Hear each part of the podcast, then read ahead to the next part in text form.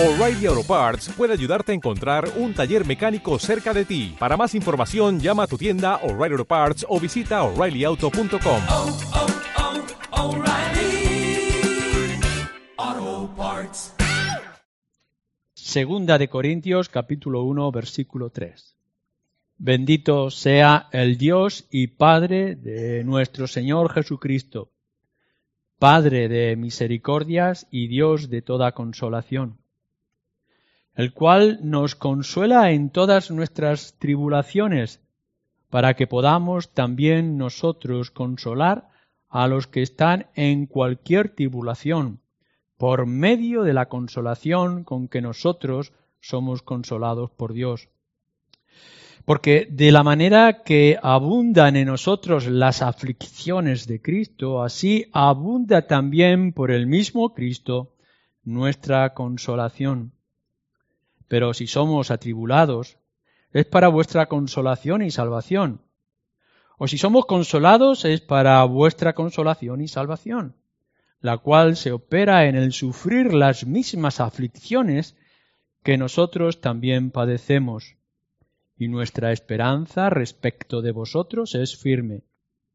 Pues sabemos que así como sois compañeros en las aflicciones, también lo sois en la consolación.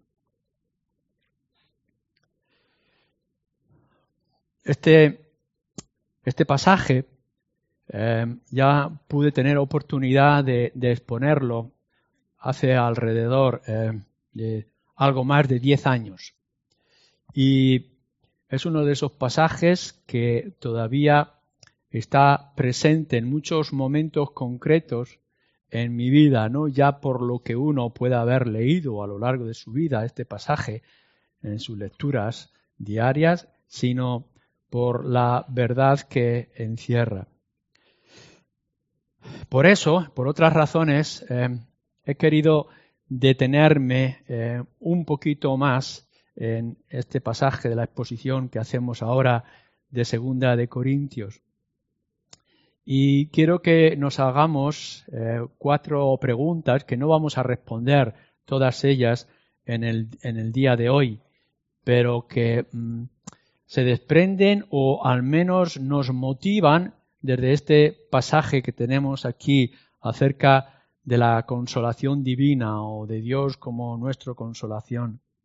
Eh, lo que vamos a ver es, en primer lugar, eh, la consolación como, como, un atributo más de, nuestro Dios. Después nos preguntaremos qué es esta consolación de la que se está tratando aquí en, en este pasaje. ¿Cuándo consuela a Dios? ¿En qué momentos y circunstancias? ¿Cómo consuela a Dios? Nos preguntaremos también qué instrumentos usa y para qué, igual que nos dice este pasaje, para qué es que podemos y somos consolados de parte de Dios. Así que lo, primero que tenemos que hacer y quizá estamos forzados a, hacer es poder mirar eh, a Dios nuestro, nuestro consolador. Ya lo introducíamos un poquito el domingo anterior cuando eh, parábamos, nos deteníamos en este versículo 3, pero era una mera introducción porque hay, mucho que tenemos que decir y que seguramente podamos descubrir en un análisis más amplio de nuestra propia experiencia y también de la misma escritura. Eh, la consolación de la que estamos hablando y de la que se está tratando en este pasaje es un atributo divino. Eh, nos dice, por ejemplo, en, en, en, Romanos, si miráis, por ejemplo, en Romanos, eh, casi al final de la carta, Pablo tiene que también afirmar este, este concepto en el capítulo 15, versículo 5, dice, pero el Dios de la paciencia y de la consolación os dé entre vosotros un mismo sentir según Cristo Jesús. Sin desprendernos de lo que es el contexto que Pablo estaba trayendo en la carta a los romanos, es el Dios de consolación, el Dios de misericordia y el Dios de consolación. Tenemos que comenzar y lo tenemos que ver desde las dos perspectivas que son necesarias para descubrir cualquier atributo de Dios. En primer lugar, si esto es, es bíblico, si es así como nos lo expresa y lo comunica las escrituras, y en segundo lugar, si es nuestra experiencia personal como lo era, lo está diciendo aquí el apóstol Pablo. No es únicamente que nosotros podamos llegar a descubrir que Dios es tal cosa, porque lo dice la palabra de Dios, sino si realmente eso lo vemos en nuestras vidas, no en la vida de otros, sino en nosotros mismos. Porque cuando hablamos de que Dios es el Dios de toda consolación, no estamos trayendo una mera teoría o una información general acerca de Dios, sino que tenemos que verlo en toda su perspectiva y experiencia y lo debemos de, observar. Eh, fijaros que se pueden decir muchas cosas del Dios del universo, del Dios de la creación, eh, etcétera, pero no podemos llegar a descubrir solamente el Dios que leemos en las Escrituras, sino que lo tenemos que experimentar en nuestras propias vidas. Ninguno de los que está aquí en, esta, en este lugar podrá decir que Dios no es un Dios de salvación. Claro que sí, es un Dios que salva y es un Dios poderoso y, y más y más, más cosas acerca de Él. Pero, ¿de verdad has experimentado tú a este Dios salvador? ¿Has experimentado tú el poder de Dios en tu vida de una manera particular? Así que no puedes conformarte únicamente en esta, en esta mañana de poder decir lo que dice la Escritura es verdad. Ya, si es verdad, puedes buscar, estás haciendo el esfuerzo necesario o has experimentado que estas verdades estén en ti. Lo observas en tu propia vida y lo observas en la vida de los demás. Pablo está escribiendo aquí a los creyentes y les está dando una información muy correcta, muy concreta, directa. Dios es el Dios de toda consolación.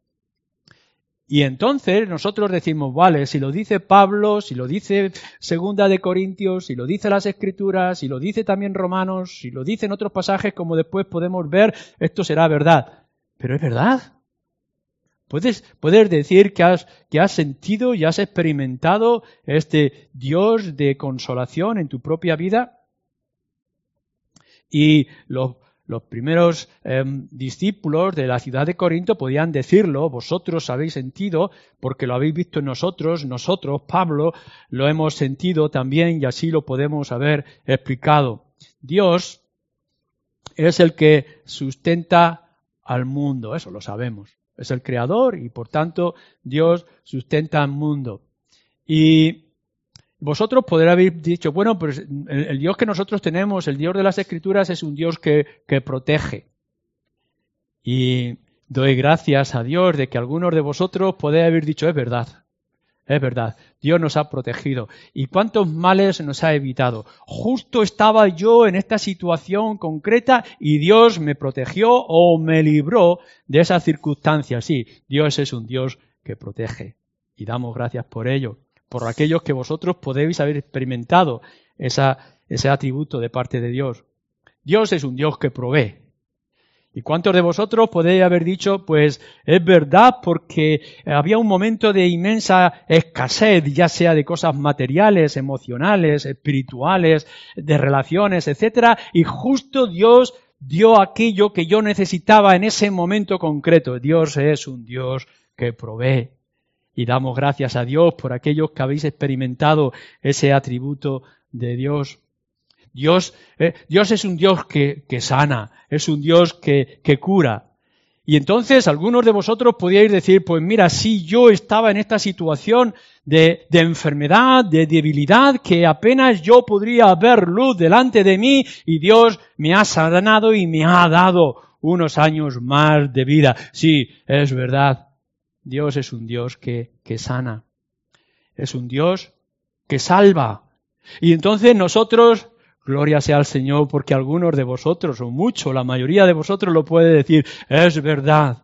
Porque aun cuando yo estaba muerto en mis delitos y pecados, Dios vino por medio del Espíritu y la obra de Cristo Jesús y me ha librado de mis pecados. Dios es un Dios que salva y damos gloria al Señor, porque no solamente son asuntos que, expresa la Escritura, sino que algunos de vosotros en una o varias, muchas ocasiones lo habéis experimentado. Dios es un Dios que protege, Dios es un Dios que provee, que sana y que salva. Pero, ¿qué me podéis decir acerca de un Dios que consuela? Y, no simplemente digáis, no, si lo dice la Escritura es que tiene que ser cierto. Si, si la palabra de Dios nos la trae, pues la, tendremos que aceptar. Sí, sí, pero ¿has podido experimentar? ¿Has buscado poder experimentar no solamente el Dios que provee, o el Dios que sana, o que cura, o el Dios que protege y que libra, o que guía, sino has podido experimentar a este Dios que dice que consuela? No solamente aquel que sustenta el mundo, sino aquel que viene a consolar. Lo que, lo que, nos está diciendo Pablo no es solamente que Dios en ciertos momentos o circunstancias em, puede consolar y puede, puede obrar o puede, puede actuar. Eh, no, es, no es únicamente una acción divina que Dios pueda hacer, sino que es, está dentro de la misma esencia y carácter de Dios. En, otro momento, cuando estábamos viendo en la exposición de Primera de Juan acerca de que Dios es amor, y lo podremos ver también más adelante, hay, ciertos atributos que no solamente son acciones, que son parte también del mismo carácter de Dios. Dios no puede dejar de amar. Dios no puede dejar en ningún momento de tener su santidad o su resplandor o su luz o su gloria. Lo que nos está diciendo entonces aquí es que Dios es un Dios de toda consolación y, que está ahí y que por cada palabra, cada gesto, cada acción que Dios puede hacer, va a demostrar, va a mostrar que es un Dios que consuela. ¿Qué significa esto para nuestra propia vida? No es únicamente algo que pueda venir en cierto momento, sino que está disponible en todo momento y en toda circunstancia. La consolación define a Dios. De la misma manera que la Escritura nos dice que el amor define a Dios o eh, la santidad define a Dios, la consolación también lo hace. Es es más que una mera manifestación del amor de Dios. Claro, si Dios es amor, eh, entonces cuando actúa con amor consuela. Es verdad. Y como Dios es un Dios de misericordia, cuando ejerce su misericordia, por ejemplo en la salvación y en revelar el pecado para la restauración, Dios es un Dios de misericordia y por tanto consuela. Sí, estas cosas son ciertas. Es decir, parte de su amor es el consuelo y parte de su misericordia es su consuelo. Pero lo que nos está diciendo más aquí es que no es únicamente parte de algo que Dios ya es, sino que Dios es un Dios de toda consolación. Y por tanto está en su misma esencia. Em, vamos a leer un versículo en el Antiguo Testamento, capítulo 66 eh, de Isaías. El último libro perdón, el último capítulo del libro de, Isaías. Un, un versículo que es inmensamente sorprendente. Capítulo 66, versículo 13. Dice así el profeta Isaías, hablando Dios mismo, como aquel a quien consuela su madre, así os consolaré yo a vosotros y en Jerusalén tomaréis consuelo. Uy, nosotros, nosotros sabemos que Dios es un, es un Dios Padre y por eso le llamamos Abba Padre. Y, y resulta que aquí Dios va más allá. Y entonces le dice a su pueblo Israel, em, yo soy como una madre. Y así como una madre consuela a su hijo, así yo os consolaré a vosotros. Yo le pregunto a todos aquellos que sois madres o padres, ¿podéis dejar en algún momento vuestra disponibilidad, disposición para consolar a vuestros hijos cuando están en alguna necesidad? ¿Hay algún momento, hay alguna forma en la que podáis decir, hoy no voy a actuar aun cuando venga mi hijo herido y sufrido para consolarle? ¿Acaso el padre, como se espera, o la madre no estará siempre dispuesto a consolar las lágrimas, el dolor, los injustos que pueda tener su hijo? Nos dice entonces Isaías en este capítulo 66 o en el capítulo 51, en el versículo 3 y 12, yo soy vuestro consolador, vuestro, vuestro refugio. Yo soy el Dios de, la ternura, soy el Dios de la sensibilidad para con vosotros, mis hijos.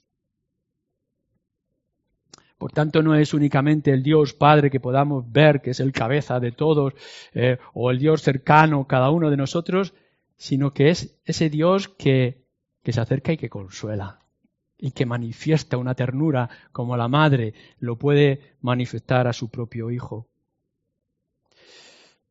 En otras palabras, si, lo que estamos diciendo, lo que está diciendo Pablo es así, que Dios es el Dios de la consolación, eh, y lo dice Isaías y lo dice en otros lugares de las Escrituras, como iremos viendo, si esto es parte de su naturaleza y de su esencia, no podremos entonces llegar a decir que, que no podemos llegar a conocer a Dios, que no vas a llegar a conocer a Dios en toda su plenitud si no experimentas completamente, si no disfrutas de la consolación que Dios da. Podemos, conocer muchos aspectos de Dios. Miras en la creación, em, sales a ver la naturaleza y te admiras y dices cuán grande es el Dios que ha hecho estas maravillas que están a nuestro alrededor. Y te levantas por la mañana cuando eh, eh, te has recuperado de una enfermedad, de, de, un dolor, y dices, cuán grande es eh, nuestro Dios que, sana y fortalece en medio de la debilidad, o, me trae la luz en medio de la oscuridad. Um, y podemos decir, disfrutamos de este Dios de la creación, disfrutamos de este Dios que provee. Mm, no puedes llegar a, a entender todo lo que es la fuerza de Dios en la experiencia personal si no has experimentado y no llegas a experimentar el Dios que consuela. Y puedes llegar y decir, eh, tengo un buen padre, tengo una buena madre porque eh, me pone la comida cada día. O, porque eh, me da cierto dinero para mis gastos. O porque me ayuda a las tareas de la casa. Y podemos decir, pues es un buen padre y es una buena madre. Pero cuando el niño o la niña puede sentir el abrazo tierno y fuerte, protector, cariñoso, sensible de su padre y de su madre, entonces uno descubre qué padre y qué madre tiene. Y esto es lo que, lo que la escritura y Pablo quiere expresar. No, no, no podemos llegar a, a entender y profundizar el Dios que tenemos, a diferencia del resto de los dioses que se pueden haber inventado, de los que estén hablando en el día de hoy o puedan descubrir por medio de sus filosofías, si no podemos llegar a comprender cuán grande es nuestro Dios cuando se acerca a nosotros para consolarnos. Imagínate que eres un padre que tiene el niño pequeño, un padre, una madre, y que lleva a su niño a jugar al parque Está allí con otros niños jugando en la arena, en los columpios, pero hay un pequeño accidente. Y puedes ver que uno de los niños, que no es el tuyo, eh, cae de golpe, eh, queda tendido en el suelo, comienza a llorar, se ha hecho sangre en, las rodillas, y tú, aun cuando no es tu hijo, llegas allí, le limpias un poquito, e intentas frenar la sangre que pueda haber de sus rodillas, Em, porque eres, eh, eh, eres una persona que protege a los niños. Pero, ¿y si resulta que el que, que el que cae al suelo y se hace sangre en las rodillas y empieza a verter lágrimas es tu propio hijo? te acercas a Él, le curas las heridas, lo limpias un poquito, pero lo abrazas, porque es tu hijo, porque quieres expresar la ternura y la sensibilidad de un padre para con su hijo. Este es el Dios del que habla las Escrituras y este es el Dios de los creyentes, este es el Dios nuestro, ese es el Dios de Pablo. No es un Dios que únicamente provee, sana, guía, protege, evita, sino que es un Dios que en medio de esas circunstancias tan adversas viene a ti para consolarte. Es uno de los atributos más íntimos de los que podamos em, entender o comprender en las escrituras. Y es un, un atributo que en realidad em, podremos decir que solamente lo pueden experimentar los creyentes.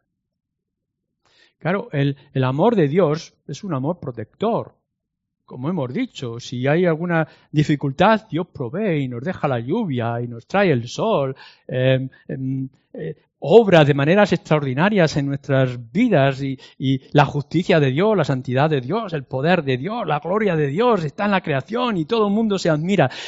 Pero, pero el Dios de la consolación, el Dios que consuela, es aquello para los suyos, Claro que Él va a curar heridas de la gente y va a proveer para salvación. Pero el Dios que seca las lágrimas, el Dios que alienta al cansado, el Dios que alivia la sed, solamente es el Dios de los creyentes, es el Dios de sus hijos. Los demás, los demás del mundo, y, y seguramente todos los que estamos aquí, pueden haber experimentado la paciencia de Dios, la paciencia de Dios es un atributo inmenso, porque aun cuando Él podía haber dejado su ira caer como fuego aniquilador, Él se detiene porque quiere que los pecadores sean salvos. La, inmensa paciencia de Dios, como podemos ver en las cartas del apóstol Pedro. ¿Y qué tenemos que decir de su justicia? Cuando podemos pensar que todas esas maldades y toda esa violencia, eh, toda esa injusticia que el ser humano está haciendo un día va a tener que ser pagada, porque Dios es un Dios de justicia, es un Dios vengador. Y podemos decir que todo eso es esperanza y, y es un clamor que puede hacer toda la creación. Dios es un Dios de ira y no puede ser indiferente a lo que estamos viendo hoy. Pero lo que está hablando aquí la escritura y la intimidad con que nos está acercando a nosotros es que es un Dios también que consuela. Y eso no lo va a experimentar el resto del mundo. Pero entonces, el, Dios consolador, em, que es nuestro Padre, Dios cercano a nosotros, solamente lo podremos experimentar cuando estemos en la aflicción. Esto, es lo que nos están diciendo los versículos.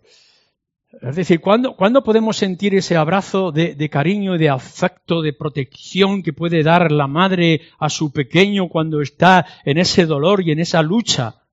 Pues cuando está en el dolor y cuando está en la lucha. Nosotros tenemos delante de nosotros a este inmenso Dios que por su propia naturaleza quiere mostrar consuelo y quiere cuidar a su pueblo. Quiere cuidar de ti. ¿Y cuándo lo va a hacer? Cuando estés en la aflicción, cuando estés en el dolor. Solo, solo podrás conocer este, este inmenso, solo, solamente podrás experimentar este inmenso consuelo de parte de Dios cuando estés en la aflicción. Y no estamos diciendo con esto que estamos deseando ver este aspecto de Dios cuando esté en la aflicción. No, lo que está diciendo es que en el momento de la necesidad, de la angustia, de la duda, entonces podrás ver cómo Dios se acerca y está contigo y no te deja, porque no puede hacer otra cosa, puesto que Él es el Dios de toda consolación.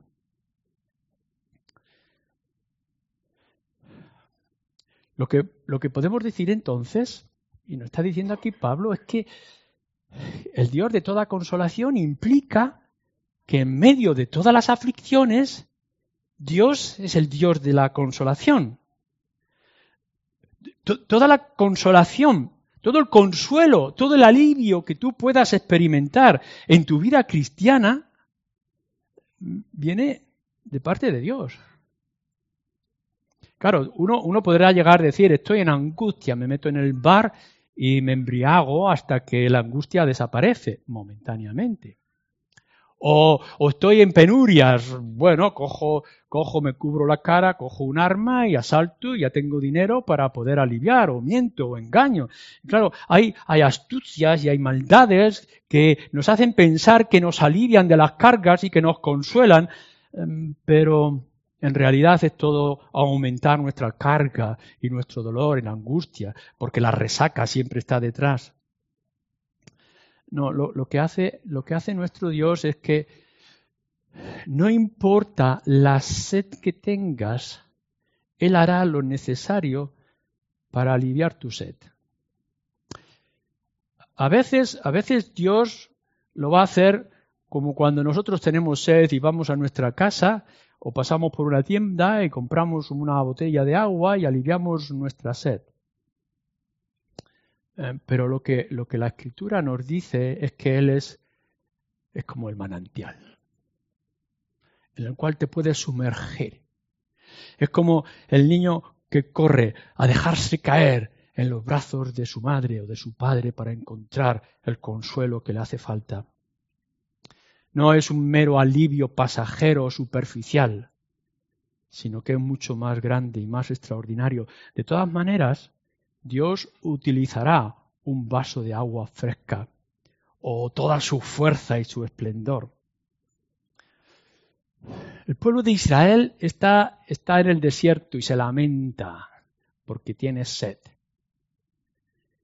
Y le dice Dios a Moisés, golpea la roca y la roca se rompe y se vierte en manantial de agua para dar de beber a su pueblo, Israel. Nos dice, nos dice el Salmo 42, versículo 1, como el ciervo brama por las corrientes de las aguas. Así es nuestro Dios. Y entonces eh, Dios puede hacer que la roca se rompa o que en medio del desierto florezcan fuentes de agua para aliviar a los suyos. Es más todavía, el Evangelio de Juan, capítulo 4, nos dice algo. Aquellos que beben de mí, le dice aquella mujer, aquellos que beben nunca más tendrán sed. Y no solamente esto, sino que de su interior correrán ríos de agua viva. ¿Dónde podemos encontrar un Dios como este? Un Dios que dice, si es necesario, romperé las rocas. Si es necesario, abriré las arenas del desierto. Si es necesario, ofreceré a mi propio Hijo para que vosotros encontréis el consuelo que necesitáis y nunca más tendréis sed. Es más, en medio de vuestra sed, podréis producir corrientes de agua viva. ¿Dónde podremos encontrar? ¿Quién podrá inventarse o descubrir un Dios como este? La cuestión entonces es, si Dios es esto y puede hacer estas cosas, no las creas únicamente porque lo dice la palabra de Dios, sino que busques poder experimentarlo. No te conformes con que te informe que Dios consuela. Busca los brazos que te consuelen. Claro, aquí la segunda pregunta entonces en esta mañana es esta. Em, ¿Qué clase de consuelo es este del cual Dios está hablando? ¿Qué, es lo que nos quiere decir con esta palabra que se repite una y otra vez, que hemos visto en otros lugares del Antiguo Testamento y también del Nuevo Testamento? Bueno, eh, la, la, palabra que se nos está utilizando aquí en el griego es consolación, es confortar, es, alentar. Es como el Espíritu Santo, recordáis cuando está hablando en el Evangelio de Juan, capítulo 14, capítulo 15, capítulo 16, del consolador, que es el Espíritu Santo, Paracletos. Mm. Cuando está hablando de consolación las Escrituras y del Dios de consolación, está hablando de esa atracción que tiene alguien cuando es llamado o cuando ve alguna necesidad de sus amados y acude para asistir y socorrer o, abogar por él. Así que te, vuelvo a, poner como la figura de ese padre que está em, quizá leyendo el periódico, eh, esa madre que está entretenida en conversación pero que están allí su niño jugando y de pronto un accidente o tropiezo o alguna cosa y su niño cae al suelo. Mm, hace falta alertarle, hace falta avisarle, no podemos ver como un trampolín que viene a la madre y al padre corriendo para abrazar a su niño que se ha caído. El, aviso o, que de pronto en, medio de todo el bullicio eh, puede escuchar el tono, el acento, la voz de su niño que dice algo y, en medio de todo ese ruido descubre que su hijo y corre con todas sus fuerzas a atender la necesidad de su niño pequeño. Bueno, e, esta es la consolación de la que está hablando las Escrituras y es la que eh, está diciendo nuestro Dios.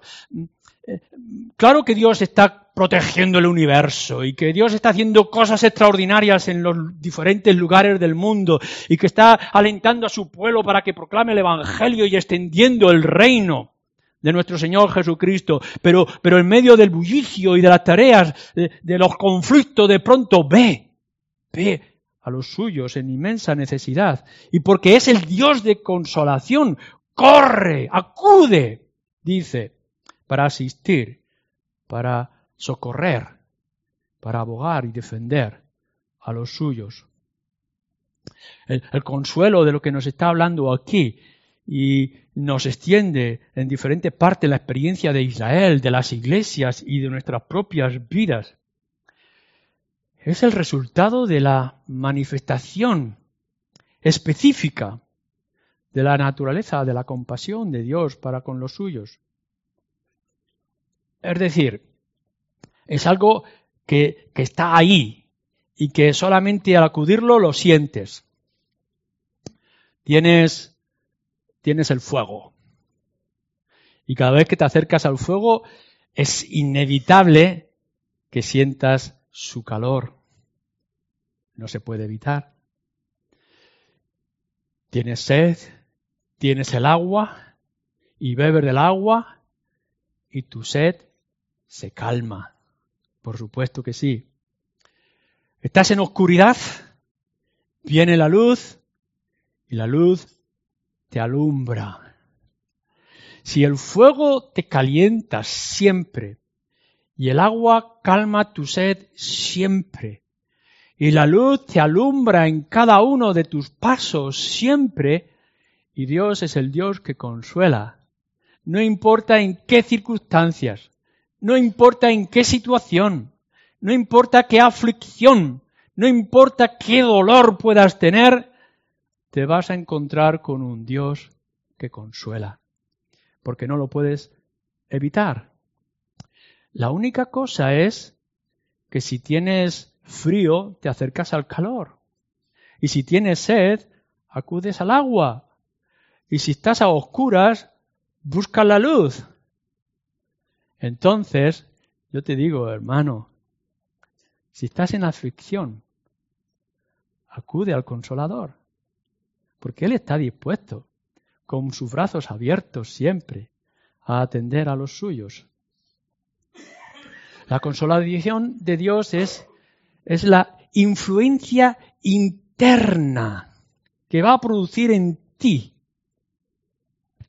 la presencia, el abrazo de nuestro Dios. Posiblemente en, en, esta, en esta mañana tú puedas sentir en tu mente confusión, los tumultos y las luchas, los pensamientos. Hay, hay, hay, hay, un conflicto en ti porque tienes dudas, porque tienes ataques del maligno, porque se te acusa y está ahí todo tu mente. Nuestro Dios consolador es aquel que viene y que trae calma y llena nuestra mente de gozo y de paz. Calmar nuestra mente pasajes de las Escrituras, palabras de nuestros hermanos. en tu corazón hay una tormenta de sentimientos y de emociones confusos. Hay tanto que, te produce este, este, dolor y esta incomodidad. Eh, es, una tormenta inmensa que puede haber en, tu corazón. El consuelo de Dios es aquello que viene al corazón y que trae aliento, que trae fortaleza en medio de, de esas situaciones. Es la brisa suave en medio de esa tormenta terrible. ¿Y tu alma? ¿No es acaso a veces que podemos descubrir que nuestro propio interior y nuestro ser está, está lleno de dolor y de confusión? Y que de pronto viene el aliento de parte de Dios que aumenta. Es como aquel que ya no puede levantar sus pies y de pronto siente como si tuviera alas para poder volar. Esto es lo que hace Dios en nuestra mente y lo hace en nuestro corazón y lo hace en nuestra alma. Fijaros que uno podría decir, bueno, yo lo que quiero es que me quites esto. A veces Dios no quita esto.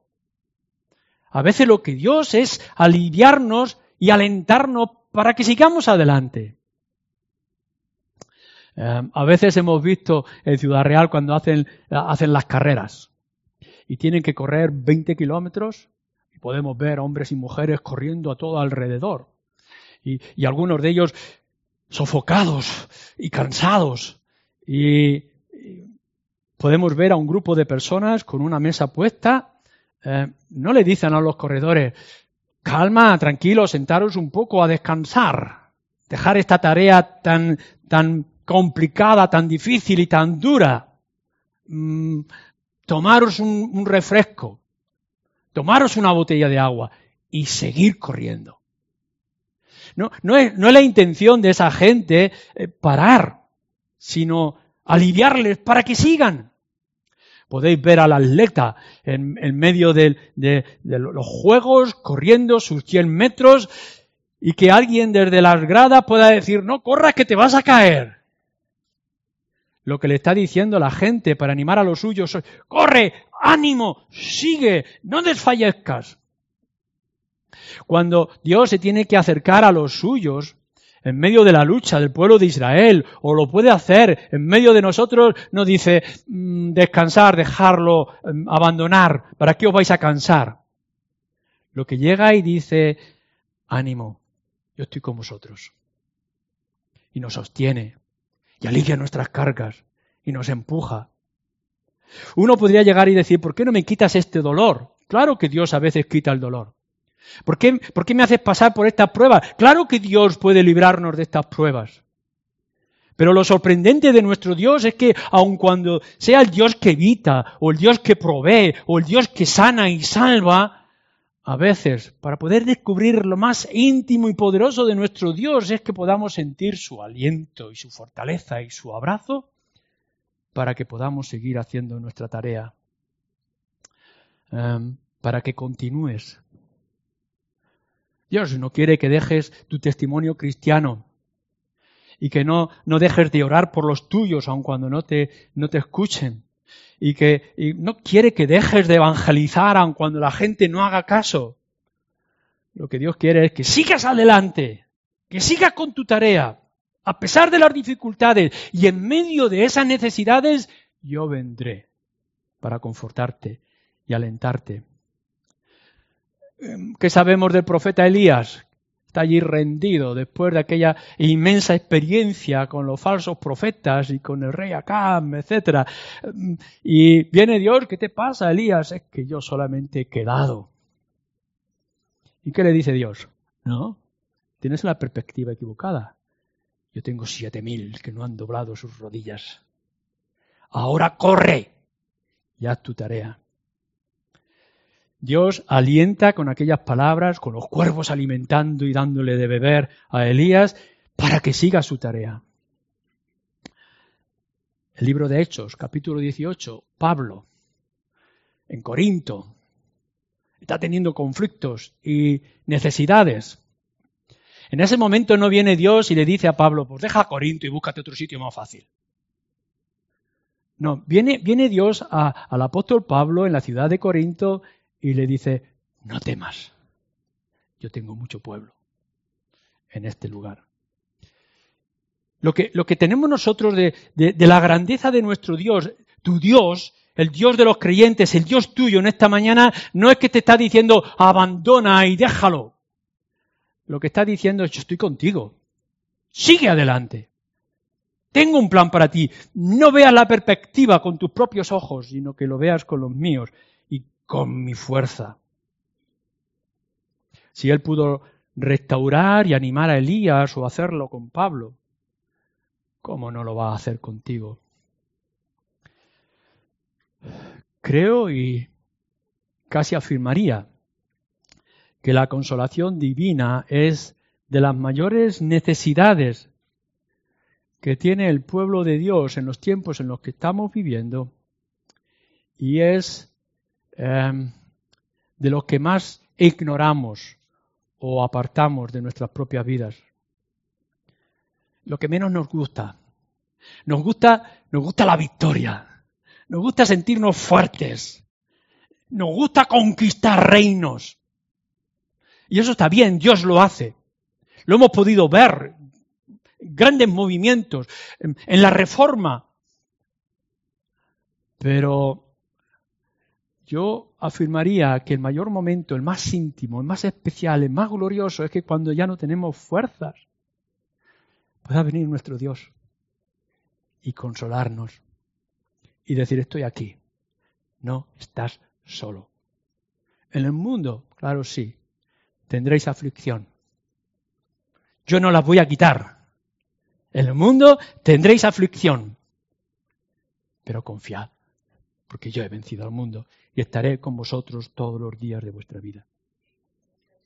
¿Quieres sentirte fuerte? Está bien. Independiente, orgulloso. En realidad lo que necesitas es que sea Dios quien te sostenga, quien te mantenga en sus brazos. Lo que necesitas es caminar en los brazos del Señor.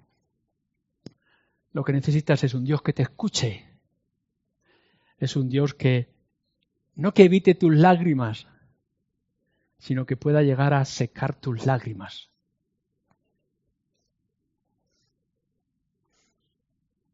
¿Qué te aflige? ¿Qué es lo que te está afligiendo? ¿Qué es lo que, qué, qué es lo que te está quitando el sueño? Ven a Dios porque es el Dios que consuela. ¿Estás confuso o confusa? ¿No sabes qué dirección tomar? ¿Estás en la encrucijada de tus vidas, de tus sentimientos y de tus emociones? Ven al Señor. Ríndete a Él. ¿Estás agotado de tantas luchas, de tantos conflictos a tu alrededor? Batalla tras batalla. No las evites. Es la realidad de nuestras vidas pero ven al Señor y descansa en Él. Como, como dice esa sentencia médica que a mí me gusta repetir en muchas ocasiones, lo podemos aplicar a nuestras vidas cristianas. Tenemos un Dios que si puede curar, cura. Y que cuando no cura, calma. Pero a veces cuando no cura y no calma, tener la certeza de que consuela. No lo perdáis, no perdáis este aspecto de Dios y buscarlo con ahínco para nuestro propio alivio y nuestro propio gozo. Amén.